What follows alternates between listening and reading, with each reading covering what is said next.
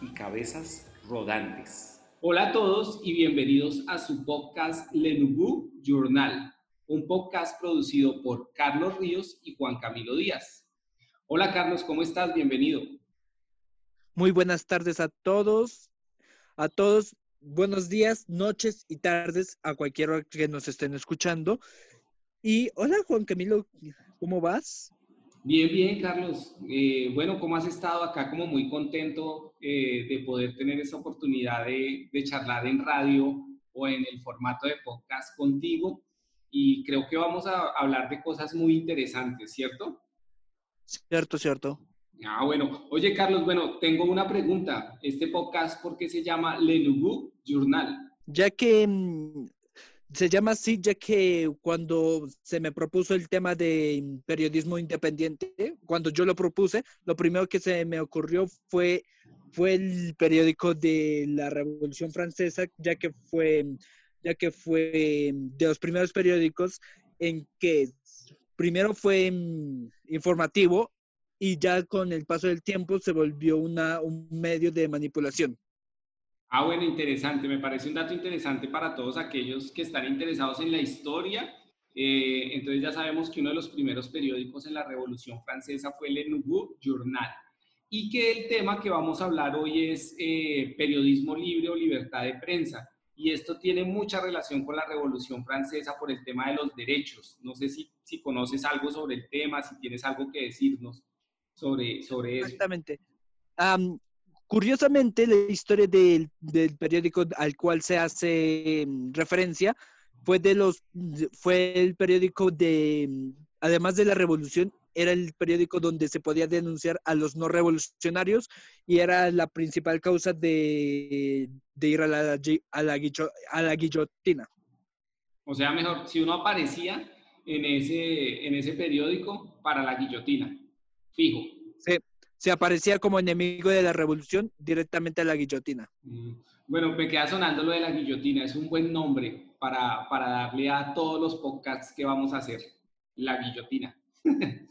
Oye, Carlos, bueno, eso eh, está muy chévere porque la Revolución Francesa fue también como, como lo que detonó eh, todo el tema de las revoluciones de independencia a nivel, a nivel América, ¿no?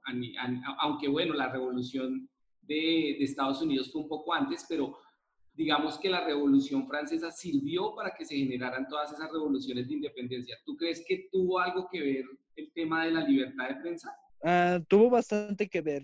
La libertad de prensa, de, sobre todo en los virreinatos, y la influencia de Estados Unidos a, a la misma de la libertad de prensa para que se cocinara la próxima revolución que fue nuestras independencias de cada uno de los países. Claro, eso es muy importante y vale la pena decirle a la audiencia o, o contarle que mm, la libertad de prensa y poder expresar libremente las ideas es algo muy, muy importante, es un derecho fundamental eh, para las personas y para los seres humanos. Eh, este derecho de poder expresar de manera libre nuestras ideas eh, puede generar en, algunos casos cambios o transformaciones en la sociedad. Y pues las primeras guerras de independencia en Latinoamérica, como bien estamos charlando con Carlos, surgieron gracias también a esa libertad de prensa y a esos derechos que empezaron a, transitar en periódicos o en, o en fanzines en ese momento. ¿Tú cómo crees que era la prensa en ese momento? ¿La prensa en el momento de las independencias? Sí pues la mayoría eran, la mayoría en el principio eran totalmente independientes de, pocas personas usando una imprenta bastante pobre, pero se estaban repartiendo a lo clásico de los niños vendiendo los periódicos en, Nueva York, así, de ese estilo, pero aquí en el sur. Sí, es, cierto, es así, son como pasquines hechos en, en imprentas muy, muy rudimentarias en ese momento, esas imprentas lo que hacían es que publicaban un número de, de, facsímiles o de, o, o de, periódicos y estos eran repartidos eh, con la población. Yo tengo entendido que, que, uno de los primeros periódicos que surgió, por ejemplo, acá en la Nueva Granada era el papel periódico de la ciudad de Santa Fe de Bogotá. Ese fue creado en, creado en 1791 y se publicaban textos de interés y, también artículos que escribían los criollos. Pero se tenía cuidado de escribir temas que tenían que o que estaban relacionados con el conflicto no era un espacio de debate muy grande en ese momento. ¿Cómo, cómo te parece ese dato? Me parece interesante ya que, ya que en esos tiempos, además de, de esto, en España se estaba intentando, porque ya, ya habían varias, varios fuegos gracias a la Revolución Francesa, en toda Europa, en toda Europa se, se alborotó, y ya que eso, pues ah, me imagino que al fundarse es el el ¿qué? el periódico de Santa Fe de Bogotá, Bogotá es, sí, Santa Fe de Bogotá, se puso en marcha que no se hablara del conflicto para evitar que el fuego se avivara. Exacto. ¿Por qué? Porque mira que una de las cosas que decían de la imprenta, lo decía Camilo Torres, uno de los precursores de la independencia acá en el Nuevo Reino de Granada, es que la imprenta era el vehículo y el conducto más seguro donde se podían difundir ideas. Entonces, a través de la letra escrita se podían difundir, diferentes ideas. Yo creo que, o sea, chévere como tener esa historia porque me imagino a estos, a estos tipos, a Camilo Torres, Antonio Nariño y a todos estos próceres de la libertad escribiendo sus ideas en papel periódico, pero fíjate lo que estamos nosotros haciendo ahora. No necesitamos escribirlas en papel periódico, estamos hablando en un medio que es un podcast y podemos defender o o transmitir o distribuir nuestras ideas.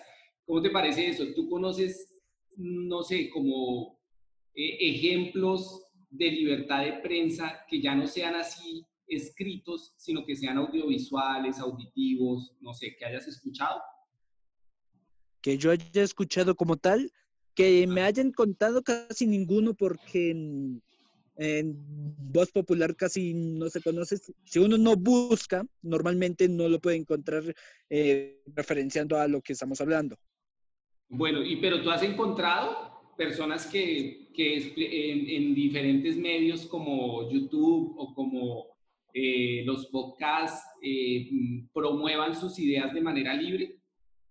Claro, claro. He encontrado varias varias que hacen referencia hasta la radio, que sería la radio, la radio libertaria, Visual Politic, Migala, varios, varios canales de YouTube, post, blogs. Blogs, lo que más hay son blogs porque es lo más fácil y hacen y también usa el mismo formato de la de los periódicos, pero pero regados en todo internet. Lo malo es que es tanta información que uno ya no puede saber qué es. ¿Qué es lo que se está diciendo? Sí, eso hay, hay demasiada, demasiada información en los medios y uno no logra hacer como procesar toda la información. Sí, hacer un filtro, hacer un filtro de información para después procesarlo. Exactamente. Bueno, y yo, yo siguiendo un poco con la historia de la prensa, sobre todo de la libertad de prensa acá en lo que fue las Américas y la Nueva Granada, eh, yo como tal no creo que haya habido una libertad de prensa. Se habla que de alguna forma se pudieron publicar muchos más periódicos y de hecho eh, publicar periódicos era un ejercicio constante eh, de, los, de los ilustrados neogranadinos, pero de alguna forma a veces los periódicos estaban cooptados por lo que los gobiernos de turno querían decir. ¿A ti te parece que eso sucede, no sucedía? ¿Cómo es el asunto ahí? Claro que sucedía porque igual hacer trabajos, mm, ¿cómo se podría decir? Artesanales, en todo el origen de la palabra, es, fácil poder callar a, las voces que no quieres que se escuchen. Ah, bueno, eso es importante. Y de hecho, eh, en algún momento, sobre todo cuando esta nación se está, está construyendo como nación, precisamente, eh, aparecen dos personajes importantes en la historia que son José María Samper y Miguel Antonio Caro, quienes de alguna forma empiezan a generar o a moderar cómo sería la libertad de prensa y qué se podía publicar o qué no, para no generar como libertinaje de la información, que uno encontrara muchas cosas, sino que pudiera ser un filtro de una prensa mucho más moderada, menos calumniosa, etcétera, ¿listo? Eh, lo cual pues me deja pensando que no era tampoco tan mucha libertad de prensa, si a uno le estaban diciendo que era lo que debía o no debía escribir. Sí, claro. Y también hay que, y también la libertad de prensa se está, sobre todo en, no me, no me gusta hacer esto porque estamos en, en nuestro hermoso país Colombia, nuestra hermosa república bananera. Sí. ¿Qué pasa en pues, nuestra república bananera? Hubo, siempre hubo una pelea entre izquierdas y derechas y demás, pero gracias a...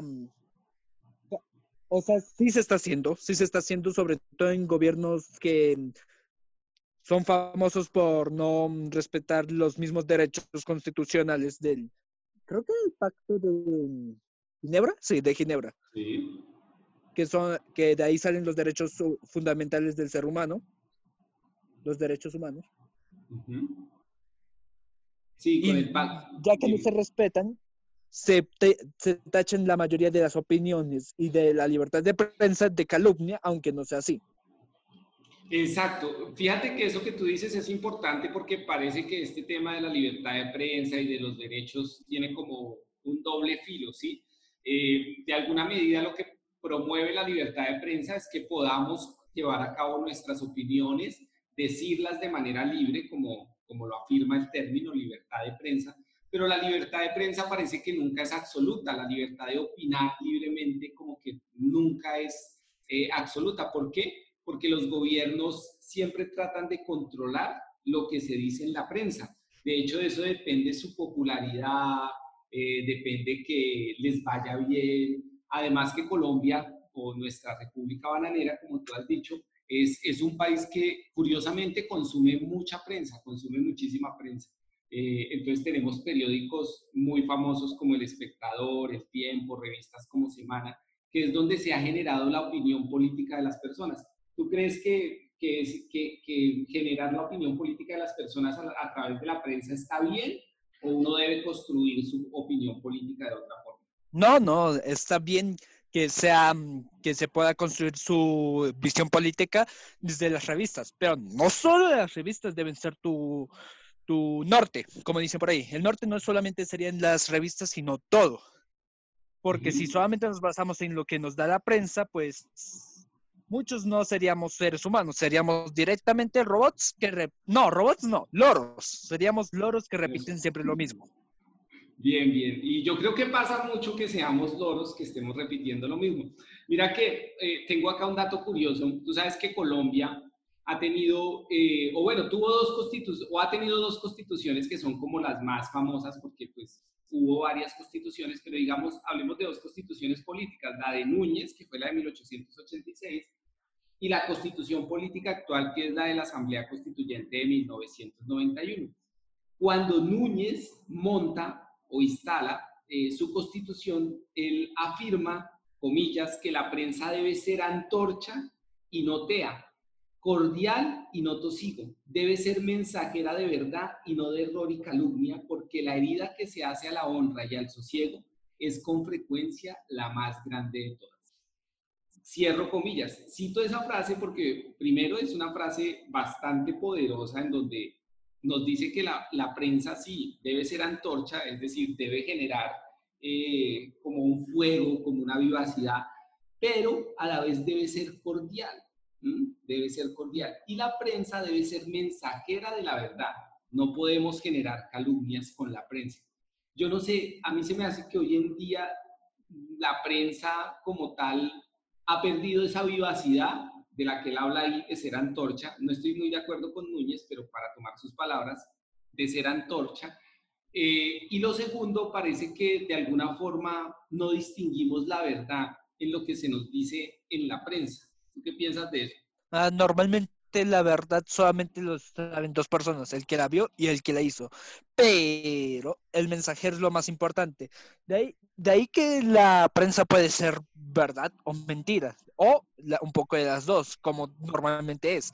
Normalmente es un poco de las dos en medio mentira, medio verdad, para intentar que no nos demos cuenta casi, casi, porque dicen la verdad disfrazada un poquito con un poco de mentiras, o sea, intentan suavizarlo todo con mentiras y demás que terminan deformando el mensaje. Y mm, sí, mm, o sea, es yo, yo soy mm, yo soy partícipe de, de, de un anarquismo total. O sea, yo soy súper primal en lo que sería todo. Pero ahí estaría. Bueno, me parece interesante lo que dices acerca de la verdad, ¿no? Que la verdad está en quien la ve. ¿Cómo fue que dijiste? Perdón, ¿me recuerdas? La verdad está en... La verdad está en... la verdad está en que el que la ve y el que la vive. Eso, el que la ve y el que la vive. Me parece interesante esa frase, pero me parece interesante por lo siguiente que dices, por el mensajero también. Y esa, esa figura del mensajero es importante porque eh, esto nos remite a la mitología griega. No sé si recuerdas a Hermes, Hermes Trimegistro, es el mensajero de los dioses. sí, sí, claro, loco. Sí, claro, el buen Hermes, dios, de, dios del comercio, claro, claro. Exacto, pero el comercio es eso, es intercambiar cosas y no es solo intercambiar cosas materiales, sino también intercambiar mensajes. Y Hermes muchas veces intercambiaba mensajes. Y fíjate que de acuerdo al mensaje que Hermes daba, se generaban o no conflictos entre los dioses y de ahí se generaron muchos de los mitos griegos que nosotros conocemos. Y es importante lo del mensaje también porque cada uno interpreta el mensaje a su manera. Fíjate que cuando publiquemos este podcast y lo escuchen otras personas, ellos van a tener una interpretación de lo que somos nosotros, de lo que estamos hablando, de lo que estamos diciendo, etc.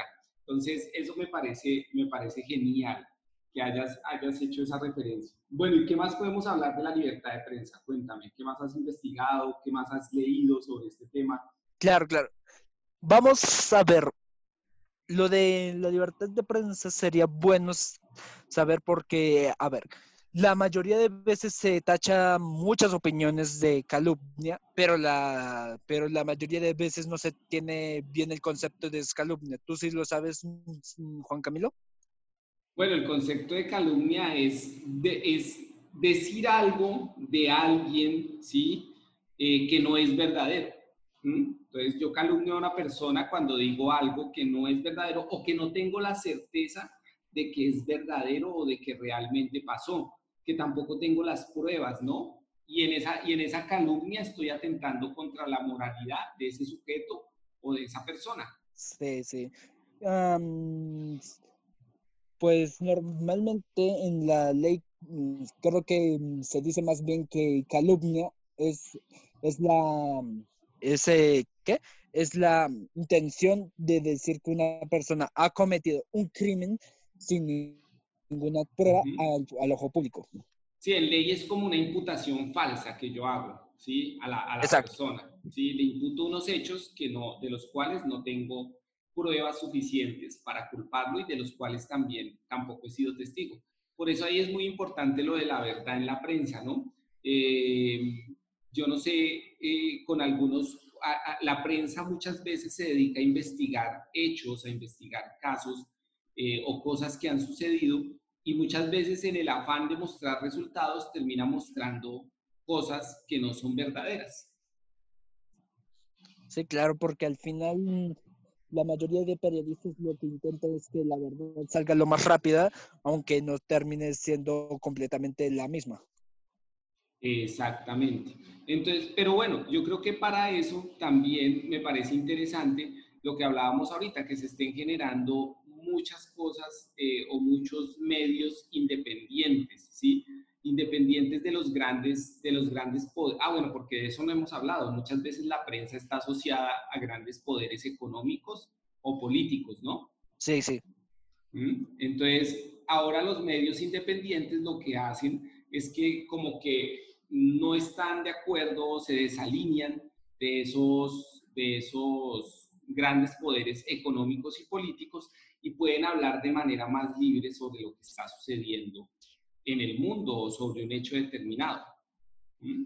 Claro, claro.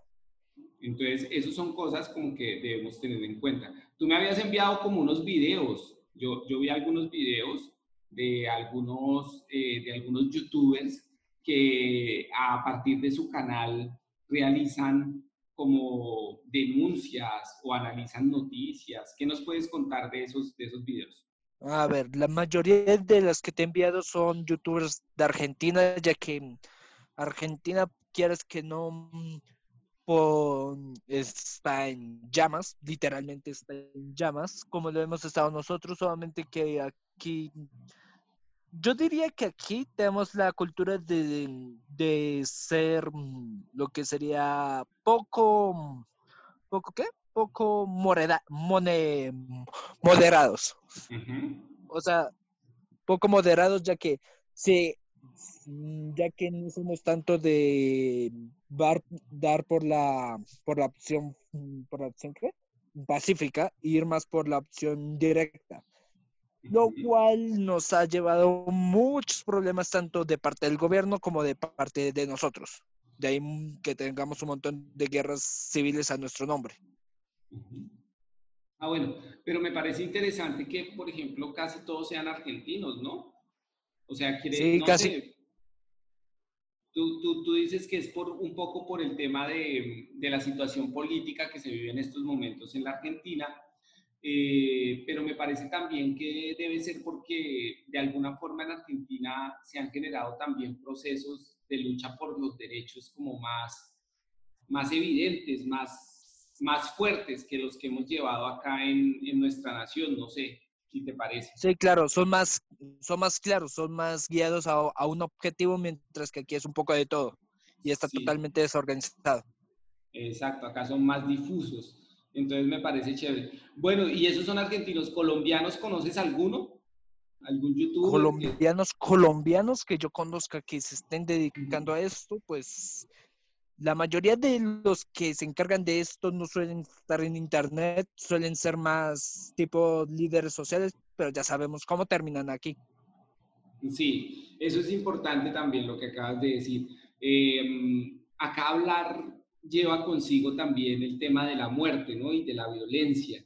Entonces, muchas veces sentimos ese miedo a decir las cosas o a expresarnos porque pues hay una violencia que se ha instalado en nuestra historia y en nuestra nación, que de alguna forma como que impide eh, esa libertad de expresión, ¿no? Claro, pero sí los hay, sí los hay, solamente que normalmente sus nombres no están definidos y están más que todo en lo más oculto, ya que normalmente suelen ocultarse por el miedo. Pero su información está. Bueno, y ya para ir finalizando, Carlos, ¿tú qué crees que podemos hacer para mejorar el tema de la libertad de prensa acá en nuestro país? Mm, la libertad de prensa aquí en Colombia. Está difícil porque el problema no está centralizado. El problema de la libertad de prensa aquí en Colombia es que no es tanto una sola persona o una sola institución, es casi todo.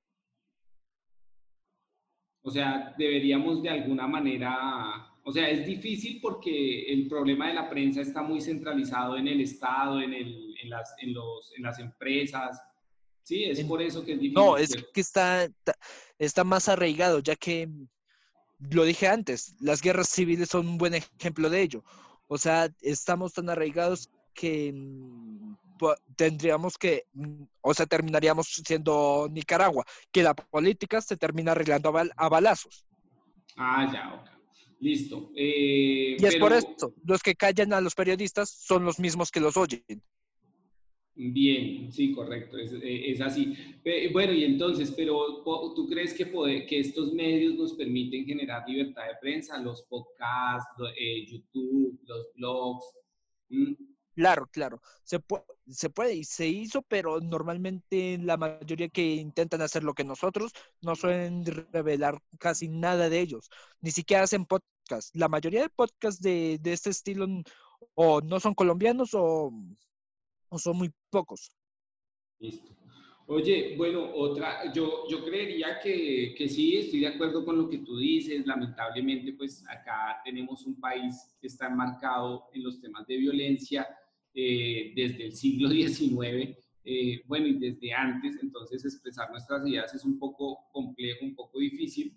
Eh, yo sí creo que debemos como darle uso más a estos medios.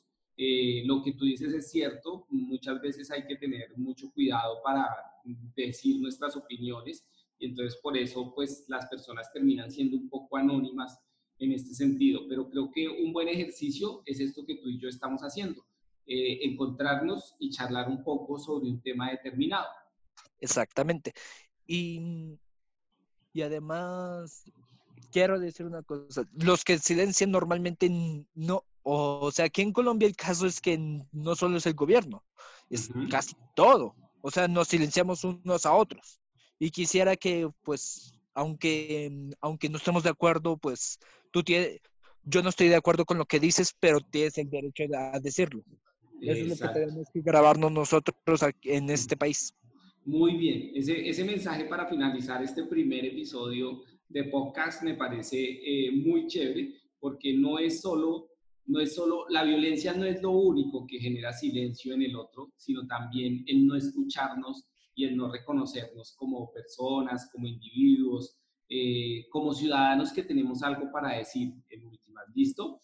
Entonces, pues nada, Carlos, me, me encantó compartir este espacio contigo. Espero podamos seguir hablando de otros temas. No sé, ahí si tienes algún otro tema del que quieres que hablemos en un próximo claro, episodio, Claro, El siguiente, el siguiente será, yo lo llamaría el cómo hacer un monopolio en, libertad y en Estado. Listo, listo. Entonces, para, para quienes nos van a escuchar, ya saben, nuestro segundo episodio de, yo no sé, a mí me están dando ganas como de ponerle a este podcast la guillotina podcast. Eh, me gusta, me gusta. Son, son temas cortantes, ¿no te parecen? Son temas así que, que van directo. Claro, claro. Entonces, Entonces el nombre del de esta serie de podcasts se llamarán La Guillotín. La Guillotín. Ah, bien, en francés. Me encanta. La Guillotín. Perfecto.